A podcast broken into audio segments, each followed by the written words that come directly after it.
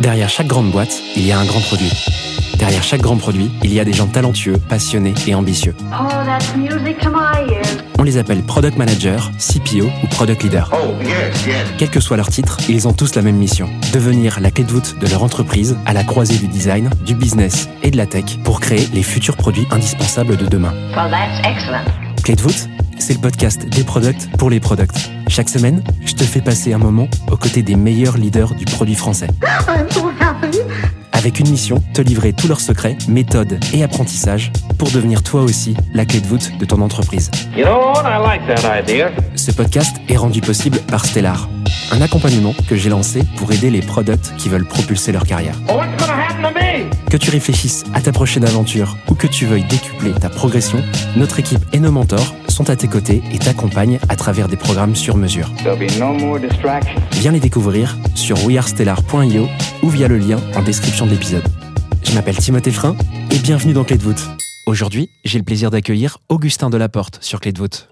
Augustin commence sa carrière en tant que project manager chez Commerce Guys en 2011 et devient en 2014 le quatrième salarié de Platform.sh en devenant delivery manager. La startup grossit rapidement et compte actuellement 400 personnes réparties à travers le monde. Platform.sh n'a plus vraiment de secret pour Augustin. Il vit les up and downs, les 200 millions de dollars levés et le lancement d'une équipe produit partie de zéro pour atteindre 30 personnes en deux ans. Aujourd'hui VP Product chez Platform.sh, Augustin vient sur Clé de voûte nous expliquer comment basculer vers une organisation produit solide en venant de l'early stage. En deuxième partie, il nous donne des tips actionnables pour recruter un PM. Je te laisse quelques secondes pour te préparer et je te souhaite une bonne écoute. Alors dans cette partie, Augustin, tu voulais nous parler d'un challenge orga. Je crois que les gens qui écoutent le podcast commencent à, comprendre ce que c'est que le sujet de cette deuxième partie. Euh, de quel sujet euh, tu veux nous parler aujourd'hui? Alors moi, je suis intéressé par euh, la façon dont une, organisation adopte une démarche produit ou au moins met en place une équipe produit. Donc comme, enfin, je vais parler de mon expérience personnelle encore une fois.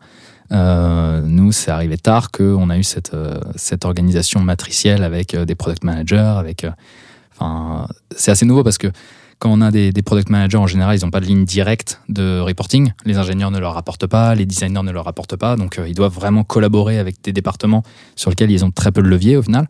Ils sont responsables d'une partie du produit. Et donc, donc voilà, c'est co- comment, comment une, entreprise va commencer à mettre en place ces rôles-là? Euh, parce que de mon expérience et les, autres boîtes que je connais, c'est pas euh, dès le early stage, enfin dès le lancement de la boîte, où on met en place un product manager, un trio avec designer et, ingénieur. Euh, ça arrive après, donc ça peut arriver tôt. Chez nous, ça arrive tard. Ça peut arriver très tôt dans des boîtes euh, hyper bien euh, fondées, tu vois, financées, pardon. Tout à fait, il faut un Voilà. bon financement. Mais Ouais. c'est pas le cas de toutes les boîtes, clairement. Mm. Et toi, tu es bien placé pour le savoir parce que c'est arrivé. euh, tu peux rappeler les jalons un peu en, en termes de chronologie Ouais, euh, alors, entre la création de la boîte et l'arrivée de la première équipe 2011 création, 2010 création de Commerce Guys, 2014 euh, pivot vers une vers une boîte produit qui est Plateforme SH. Cinq ans après, 2019, on commence à, à mettre en place cette organisation matricielle avec des product managers, etc. Et euh, même product marketing. Et, euh, et donc voilà, aujourd'hui, on a grandi cette équipe. On est une trentaine de personnes dans, dans l'équipe produit. C'est incroyable en fait en termes de timing. Il y a des, des années des années qui se passent avant le premier Mhm. PM. Et entre le moment où vous avez cette première orga produit et maintenant, accélération, mais genre euh, fulgurante de, de cette équipe. de, ouais, de, de- la, taille de cette équipe. Bah, c'est important de faire grandir aussi l'équipe produit euh, et pas seulement investir dans les équipes engineering et, et ou design et ou marketing sales, etc. Il faut que ça soit cohérent. Il faut qu'on ait suffisamment de product managers pour pouvoir continuer à driver un peu les, les itérations et l'impact qu'on veut avoir sur, le- sur la solution. Donc, euh, donc euh, dès qu'on commence à mettre en place cette équipe, il faut être prêt à ce qu'elle à ce qu'elle croisse avec la avec l'entreprise. ouais. Ouais. Exactement. Comment tu veux qu'on aborde ce sujet? Donc, euh, à nouveau, le sujet, c'est comment est-ce qu'on fait pour, euh, pour monter un peu de zéro, enfin, pour passer de cet orga où il n'y a pas de PM, où rien n'est organisé, à une orga où il y a des products qui fonctionnent ensemble, avec euh, des squads ou pas des squads, etc. Dans ton cas, c'est le cas, c'est des Mhm. squads. Comment tu veux qu'on aborde ça? Est-ce qu'il y a un peu un- une séquence d'étapes ou autre, euh, une séquence d'étapes ou autre que tu voudrais euh, qu'on suive? Bah, je pense que, encore une fois, ça va être mon expérience personnelle euh, avec laquelle je peux parler, parce que c'est un peu la, la seule que, sur laquelle euh, j'ai de l'expérience. Euh, donc, je peux donner un petit peu un état des lieux de, euh, de la croissance qu'on a eue et pourquoi on est arrivé aussi un peu tard, parce que c'est vrai qu'on a une croissance très organique. Et puis ensuite, euh, bah, au moment où on a mis en place, on est en 2019, 2019-2020, au moment où on commence à mettre en place cette organisation, euh, quels sont les, les jalons ou quelles sont un peu les, les, les choses qu'on a mis en place nous. Encore une fois, c'est vraiment de notre côté ce qu'on a pensé être euh, être judicieux à l'époque et puis euh, et puis est-ce que oui ou non c'était judicieux, etc. Donc il y a Carrément. 5-6 5 6 étapes ou 5-6 choses qu'on a mis en place euh, sur lesquelles je peux partager quoi. Eh ben, let's go. Commençons par euh, ce fameux état des lieux euh, Yes. que tu viens d'évoquer. Euh, eh ben, écoute, je t'écoute pour l'état des lieux. Comment ça se passe? Alors l'état des lieux- déjà déjà faut bien euh, j'aime le rappeler c'est le produit c'est pas simplement le code qu'on va écrire Euh, le produit il englobe la totalité de la, de la boîte Euh, ça passe euh, à la clarté de la documentation à la qualité des équipes support. C'est vraiment toute l'expérience utilisateur. Un utilisateur il va pas utiliser simplement le, logiciel mais il va euh, il va interagir avec le support il va lire la documentation il va voir la page pricing du, site. Tout ça ça doit être cohérent et tout ça ça fait partie du produit. Donc quand on a bien compris ça en fait, mettre en place une équipe produit, ça veut pas simplement dire bah, travailler avec les équipes engineering et design pour, pour faire ça. Ça- C'est vraiment prendre en compte la totalité, travailler avec marketing, sales, support, euh, les, les, solutions, architectes, etc. Euh, et la démarche produit en elle-même, euh, c'est un peu un- une jauge entre euh, le mode euh, démon, où, où on cherche à monétiser à tout prix les utilisateurs, et le mode un peu plus ange, gentil, où on va essayer de maximiser l'expérience utilisateur via de l'acquisition, en donnant des choses gratuites, par exemple. Ça peut être un moyen d'a- d'acquérir des utilisateurs en masse rapidement. Et, euh, et donc la démarche produit, c'est de trouver cet équilibre entre euh, maximiser euh, le gain ou la- l'argent qu'on veut soutirer à l'utilisateur comparé à, à, ce qu'on donne gratuitement pour acquérir des nombres d'utilisateurs. Et nous, chez Plateforme, dans l'état des lieux, c'était c'était vraiment un choix dès le départ de pas acheter de l'acquisition, mais avoir un, un contrat très fort avec l'utilisateur pour dire il n'y a pas de modèle freemium avec Plateforme, on va pas donner des choses gratuitement pour acquérir un grand nombre d'utilisateurs. Par contre, euh, donc il y a un trial qui est gratuit qui permet de tester la solution. Mais au moment où on va commencer, au moment où l'utilisateur va commencer à payer, il y a un certain nombre de, garanties qu'on va lui offrir et qui vont être euh, constantes jusqu'à la fin de, son expérience avec plateforme message. Et on voit que les cohortes d'utilisateurs aujourd'hui qui, sont chez nous, euh, qui sont très récentes, qui, sont arrivées chez nous il y, a, il y a très longtemps, sont les plus saines aujourd'hui via de l'expansion, via, via tout ça. Donc c'est ce contrat-là qu'on a mis en place.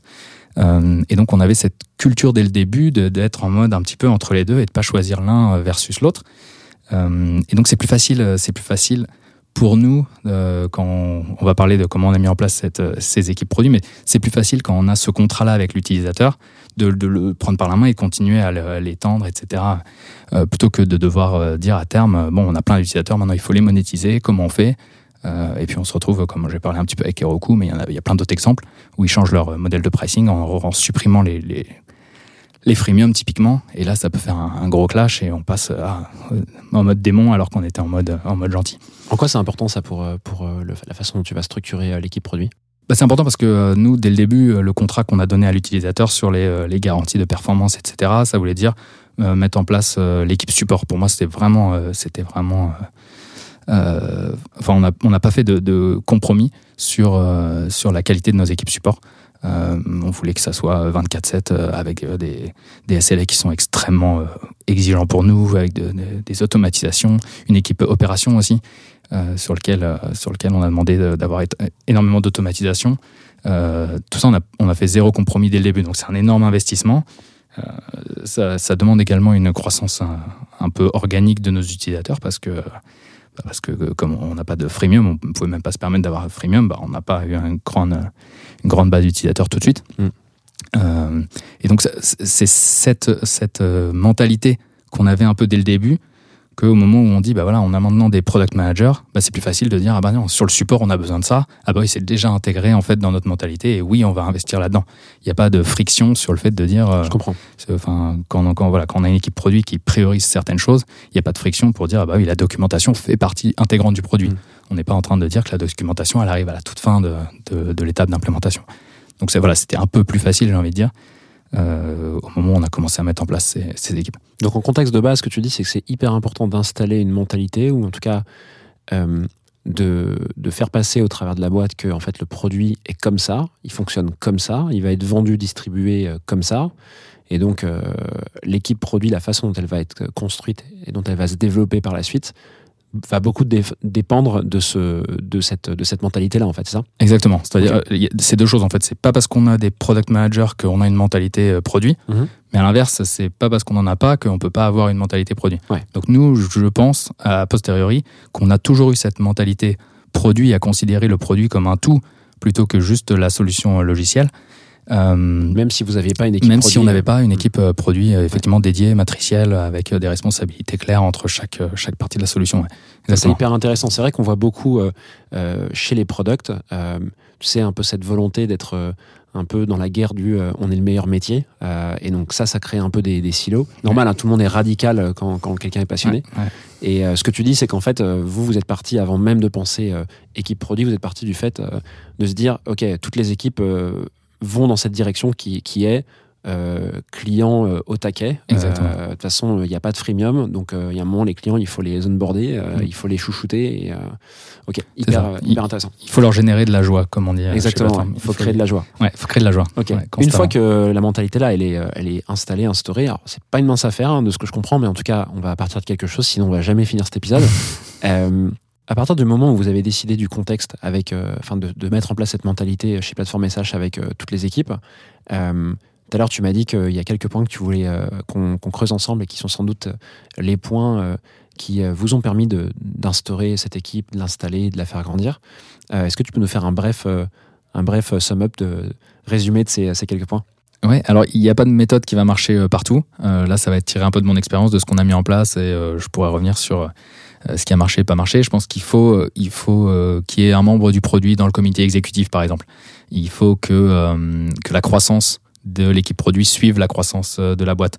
Il faut accepter que la roadmap euh, vienne des équipes produits, des feedbacks utilisateurs, plutôt qu'elle soit euh, euh, top-down. Euh, il faut accepter que euh, que que- qu'on va devenir beaucoup plus data driven par exemple qu'il y aura beaucoup plus de métriques beaucoup plus de data et donc on va faire attention à ce qu'on ce qu'on veut mesurer Euh, il faudra aussi que les équipes produits gagnent la confiance de tous les départements au sein de la boîte donc voilà c'est comme ça que Ça fait peu 5-6 points là déjà, je crois. exactement Ok. exactement Bon, bah, on va développer ces points un petit peu, euh, chacun de ces points ensemble. Ça te va? Très bien ouais. C'est parti. Donc, le premier point, tu parlais de L'exécutif. l'exécutif. Ouais. Euh, alors nous, Ori, qui est un des cofondateurs de, de la boîte, et a pris le rôle de CPO, Chief Product Officer, et, euh, et donc il fait partie du comité stratégique, du comité exécutif.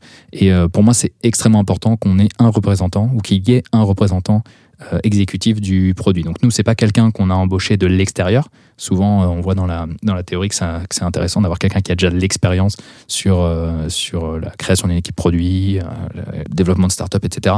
Nous, c'est pas ce qu'on a fait. C'est vraiment, on a fait des transitions internes. Mais, mais c'est, voilà, encore une fois, extrêmement important que quelqu'un puisse porter la vision, porter la. Comment a été désignée cette personne? C'est vous qui, qui vous êtes dit, tiens, toi, je te montre du doigt, c'est toi qui vas porter la vision produit Ou comment ça s'est fait? Tu te souviens?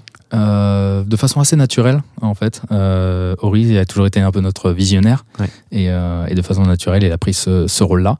Euh, il est plus product officer aujourd'hui, il est Ouais. strategic officer. Et donc euh, maintenant, c'est Fabien Potentier, qui est le créateur de, de Symfony, qui est notre euh, product officer, donc de l'extérieur. Mais Ori, ce choix de, de le nommer au produit, ça s'est fait avant que toi, tu deviennes PM Ou quand tu étais encore dans un rôle de delivery manager? C'était, je dirais, avant. C'est-à-dire que un peu il- avant. ouais, c'est ça. Il a d'abord été euh, nommé product officer avant qu'on mette en place un peu ce CPM, quoi, avant qu'on commence à embaucher des PM. petit. Ok, Ouais, ouais. hyper intéressant. Ça, c'est le point numéro un pour toi. Il faut quelqu'un. Dans le comité exécutif. Ce qui paraît pertinent, mais c'est pas facile, par exemple, dans des grands groupes qui veulent se mettre à, à réfléchir produit, euh, Mm. où la mentalité n'est pas là. Il y en a qui l'ont fait. J'aurais un, un ou deux exemples qui me viennent pas en tête là, mais ça s'est fait. Mais beaucoup plus dur. Toi, effectivement, dans ta configuration, comme il y a eu vraiment cette volonté d'évoluer, il y avait déjà eu un premier pivot dans la boîte. Vous avez réussi à avoir quelqu'un dans l'exécutif euh, au produit. Tout à fait. Ou alors souvent c'est une responsabilité qui est partagée avec le CEO, le CTO, etc. Il n'y a pas un, un membre dédié produit dans ce, dans ce comité. Euh, nous, ça nous a vraiment aidé à avoir, à avoir euh, ce représentant euh, Ouais. directement là. Mm. Ok, donc point numéro un, c'est l'exécutif, quelqu'un dans l'exécutif Ouais. qui prend la casquette produit. Ouais. Deuxième point. Le, la- je dirais la croissance. Euh, vraiment, c'est important. euh, Enfin, là, tu disais qu'en deux ans, on, a, on est passé de 1 à 30 euh, euh, product members. Euh, donc, c'est une vingtaine ou 22 product managers et puis 8 designers et un product marketing. Donc voilà, ça fait 31. Euh, c'est important de faire croître cette équipe au même temps qu'on fait croître les équipes engineering. Donc l'investissement, il doit pas être fait seulement sur les équipes engineering, les équipes, les équipes euh, support, opération, etc. Il faut aussi que la, il faut aussi que le nombre de product managers qui sont capables de euh, d'apporter de, la valeur et de- enfin, de- d'aider à délivrer cette valeur euh, croissent avec la, avec la boîte. quoi. C'est vachement important. Sinon, on a, on a des coups d'étranglement où euh, le, le mec du produit, il est sous l'eau et il n'est pas capable euh, de- d'aider à faire avancer les choses et à garder de la cohérence euh, partout. Quoi. Tu veux dire que ça peut détruire euh, un fonctionnement euh, avec une équipe produit dans une boîte que de faire trop grossir la tech Exactement. et pas assez le produit. Euh, et tu te retrouves du coup avec euh, des products qui courent un peu partout, qui sont là plutôt, qui deviennent euh, finalement euh, un peu tributaires de ce que la tech a à faire, c'est-à-dire qu'ils vont, euh, euh, ils vont euh, passer beaucoup de temps avec les techs pour les suivre parce que les, les techs vont trop vite. Et en fait, leur rôle de produit est plus entièrement assumé parce que forcément, ils ont plus beaucoup de temps ou ils sont vraiment Ouais. débordés, fatigués. Quoi. Et puis même, ils ont plus le temps de faire euh, leur, euh, le- leur rôle de produit sur toute la partie discovery, sur les, Ouais. tout ce qui est user recherche. Enfin, on, on attend. Enfin, ils apportent énormément de valeur tout en, en amont. Et le, le jour où il y en a plus assez, bah, ils sont, euh, ils sont réactifs au lieu d'être proactifs. Ouais. Et, euh, et vraiment, ça, on l'a vu nous au début où on n'avait pas assez de product manager et et euh, ouais, c'est des, des goulots d'étranglement. On était, des, on était devenus presque les secrétaires à devoir euh, juste lister ce qui s'est passé sans, sans pouvoir. Tu as un learning là-dessus sur euh, peut-être le, le- à partir de quand il faut recruter un nouveau PM Il y a peut-être un ratio en fonction des devs ou un cycle ou je sais pas, tous les combien de temps? Ça dépend vraiment de plein de paramètres, mais dans votre cas, qu'est-ce que ça a été? Chez Plateforme Message Nous, dans notre cas, on essaie de garder des, des, des initiatives ou des squads de, de six personnes. Donc, en fait, dès qu'on arrive à 4-5 ingénieurs avec un designer, euh, on a un product manager. Et euh, dès, que ça, grossit trop, sachant qu'on n'a pas tous les ingénieurs qui travaillent sur des initiatives, euh, il y en a beaucoup qui sont aussi sur la maintenance des composants ou un peu de re- recherche et développement. Mais c'est ça, essayer de garder ce ratio. Il faut définir une taille critique pour les équipes, pour les initiatives ou les squads. Et, quand on a un, trop gros ratio, bah, splitter. Mais on a des équipes qui sont plus petites aussi. Enfin, ça dépend vraiment de, de la façon dont on split le produit. Est-ce que c'est par offre Est-ce que c'est par tiers euh, business Est-ce que c'est par euh, composant d'infrastructure Enfin, il y a plein de, de façons. Donc, je sais pas s'il y a une, une bonne approche ou pas. Je sais que nous, à un moment, on était, euh, on était sous l'eau côté product manager et que le jour où on a commencé à avoir un PM dédié à chaque, chaque initiative, c'est devenu beaucoup plus fluide. Quoi. Ouais, Vous l'avez testé en fait et vous avez vu des moments où ça devenait un peu euh, à saturation euh, côté PM. On l'a testé à notre détriment. Quoi. On, a fait, on a embauché des ingénieurs et, et on s'est retrouvé avec euh, beaucoup d'ingénieurs où on on n'arrivait pas, à- enfin les product manager- managers n'arrivaient pas à apporter la valeur qu'ils étaient censés, censés délivrer. Donc vraiment la croissance de cette équipe est, est important. Quoi. Il faut le prendre en compte dans les budgets, dans les provisions d'embauche, etc. Ok, donc si on récap un petit peu pour l'instant, on n'a pas tout fini, mais euh, on va faire un, un petit, état, un petit état des lieux. Je vais y arriver. Euh, premier point, c'est pour toi euh, qui est absolument un membre, une présence d'un membre euh, de l'exécutif qui porte la casquette produit. Exactement. Deuxième point, c'est de Faire attention à la croissance de l'équipe en gardant, conservant, finalement préservant l'équipe, enfin les product designers et product managers dans une squad. VS, tout simplement le nombre de, de tech en face pour que tout le monde travaille de manière équilibrée. Mhm. C'est quoi le, le, troisième point que tu voulais euh, voir Un autre point, c'est vraiment euh, l'acceptation que la roadmap, elle sera beaucoup plus euh, bottom-up que top-down, dans le sens où bah, le product manager va aider à construire une roadmap qui a du sens par rapport au feedback utilisateur, par rapport à la friction qu'on a sur le produit, par rapport au, retour qu'on a des commerciaux. Et, donc, bah, il faut que maintenant le, le, comité exécutif et stratégique de la boîte soit à l'écoute de ça et leur donne de l'autonomie pour, euh, pour délivrer euh, euh, la valeur qu'ils ont. Donc on leur donne des KPI, on a un système d'OKR où il y a des métriques à, à, mesurer et puis à atteindre, des objectifs à atteindre. Et, et donc chaque squad doit être totalement autonome sur la façon dont elle va répondre à, tel ou tel problème. Donc le rôle de, de l'exécutif, ça va être de définir avec les équipes produits ces KPI sur lesquels on veut avancer. Ça peut être le taux de conversion, ça peut être le nombre d'utilisateurs actifs, ça peut être le nombre de déploiements. Enfin, il y a plein de choses qu'on, en fonction du, domaine. Et donc, il faut, euh, il faut que ces équipes aient de l'autonomie sur euh, leur priorisation, sur la façon dont ils veulent avoir de l'impact, etc. Quoi. Vachement important. C'est plus, on n'est plus en train de décider qu'est-ce que, comment le produit va évoluer, mais on laisse les équipes euh, être, être indépendantes et, et autonomes. C'est quoi le risque si elles ne le sont pas autonomes, les équipes?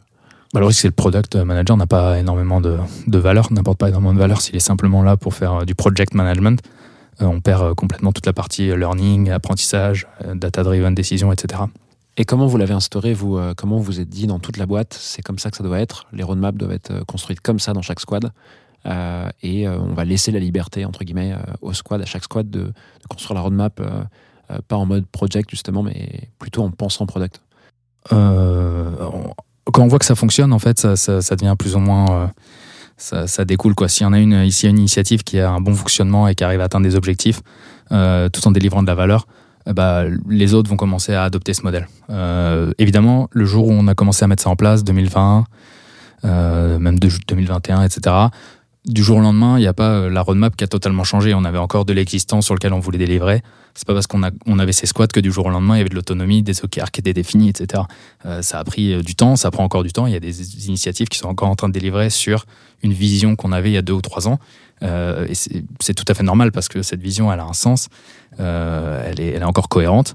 Par contre, ça ne veut pas dire que les, initiatives d'aujourd'hui, qui ont plus ou moins fini de délivrer ou alors qui sont sur des nouveaux sujets, euh, peuvent pas, euh, elles, générer leur propre, euh, leur propre roadmap, euh, prioriser de la façon dont, dont ils veulent, etc. Quoi. Hyper clair. Donc on a les deux. ouais. Mm. Le point suivant, c'est quoi? Après la roadmap? Euh, alors je dirais tout ce qui est, bah, ça va être le dernier. Euh, évidemment, il faut que les équipes produits aient de la confiance des autres départements et la confiance, elle se, elle se gagne. Euh, mais je parlerai un peu de tout ce qui est data driven. Ça, c'était un peu, un peu nouveau pour nous de définir des métriques, de savoir mesurer euh, de façon pertinente tout ce que tout ce qu'on délivre. Euh, là, on dit launch versus land, c'est-à-dire vraiment euh, bah, lancer quelque chose, mais après, il faut arriver à le faire atterrir, il faut arriver à le mesurer, il faut arriver à savoir quel impact on a eu. Euh, et tout ça, c'est la responsabilité de cette équipe produit.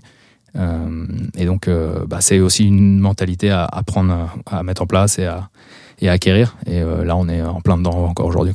Tu as des exemples concrets de, de chantiers liés à la data qui sont euh, pour toi euh, importants à mettre, un peu comme des principes dans. Ouais, euh, il y a deux choses. Alors nous, on a, euh, on a tous nos events qui partent dans, euh, dans BigQuery, et puis on a des, des dashboards via Grafana, enfin, Metabase, etc. Là, c'est vraiment la donnée raw data de toute la boîte. Et à côté, on a un outil d'analytics qui est extrêmement utile au PM, qu'on a mis en place il n'y a pas très longtemps.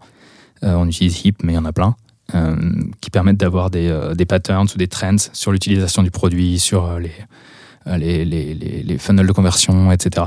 Et ça, on l'utilise beaucoup. Donc, c'est biaisé dans le sens où euh, ben, un utilisateur qui aura un, un ad blocker, par exemple, il ne sera pas dans, dans ces datas-là, mais ça donne vraiment des, patterns ou des, euh, des modèles d'utilisation de notre produit qu'on utilise énormément. Donc, euh, ça, sur la data, on a plein de dashboards euh, là-dessus qui highlight certains, euh, certains patterns ou certaines frictions euh, qu'on n'avait pas du tout avant. Donc, cet outil d'analyse, même, même s'il est biaisé, apporte énormément d'informations sur comment les utilisateurs vont utiliser le produit, où est-ce que le onboarding, euh, il y a de la friction dans le onboarding et donc on a un drop, etc.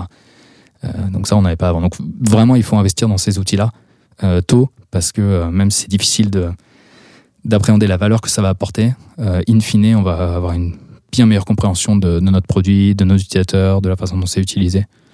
Euh, et ça, ça nous apporte énormément aujourd'hui. Et mettre en place la culture de la data justement dans, euh, au, sein de vos équipes, est-ce que c'est ça se, résume juste à mettre en place des outils comme HIP euh, pour l'analyse de, data ou alors est-ce qu'il y a aussi un sujet de euh, il y a une façon de faire, des process data, je sais pas, c'est par exemple si vous avez des comités de décision, c'est parler de données sans forcément parler d'outils, mais parler de, de la data dans tout ce que, tout ce que vous prenez comme décision. Est-ce que là-dessus, il y a eu des choses qui, ont, qui émergent que tu voudrais évoquer? Alors quand on, est, passé l'année dernière en mode OKR, euh, au niveau de la boîte, euh, le département de data qui maintient ses pas HIP parce que HIP c'est vraiment produit, mais qui maintient euh, tous ces dashboards, etc. ce département a été énormément mis à contribution pour s'assurer que tout le monde avait accès à, l'information, que les, informations financières faisaient partie de ces outils, etc. Donc, donc ils sont devenus vraiment beaucoup plus centrales par rapport à avant où c'était un peu un silo et ils arrivaient en fin de course. Euh, ils sont devenus beaucoup plus centrales parce que chaque chose qu'on faisait, il fallait qu'on puisse le mesurer. Et donc il fallait qu'on leur demande, qu'ils nous aident à, euh, pouvoir mesurer euh, ce qu'on allait vouloir déployer dans le futur. Et ça, c'était un peu nouveau. Donc c'est cette mise en place des, des OKR qui nous a poussé à devoir, vraiment intégrer le cycle et les équipes data à notre cycle de déploiement. Hyper clair. Avant qu'on finisse sur cette partie, tu as parlé très succinctement de la confiance euh, des autres départements. Je t'ai Mhm. vu, tu es passé euh, très vite dessus. Euh, je vais pas t'embêter, mais euh, Je trouve que c'est un sujet qui est trop intéressant, qui vient recouper un petit peu, je pense, les premiers points. Tu sais, tu as dit, il faut un membre de l'exec qui soit, qui porte la casquette produit. Bon, ça veut dire que quelque part, quand tu as un peu le, sa fameuse expression, l'expression, pardon, le, le- tu vois, le, le buy-in, enfin, la responsabilité de quelqu'un euh, haut dans l'organisation, logiquement, euh, le COMEX, lui, a confiance. Maintenant, comment est-ce que tu crées euh, de la confiance entre les équipes, tu vois? Comment les sales, s'il y en a, font confiance au produit? Comment le marketing fait confiance au produit? Je sais pas si c'est ça que tu voulais évoquer, mais Ouais, en gros, fait. comment vous essayez de le faire aussi bien que vous pouvez chez Plateforme SH C'est ouais, une bonne question.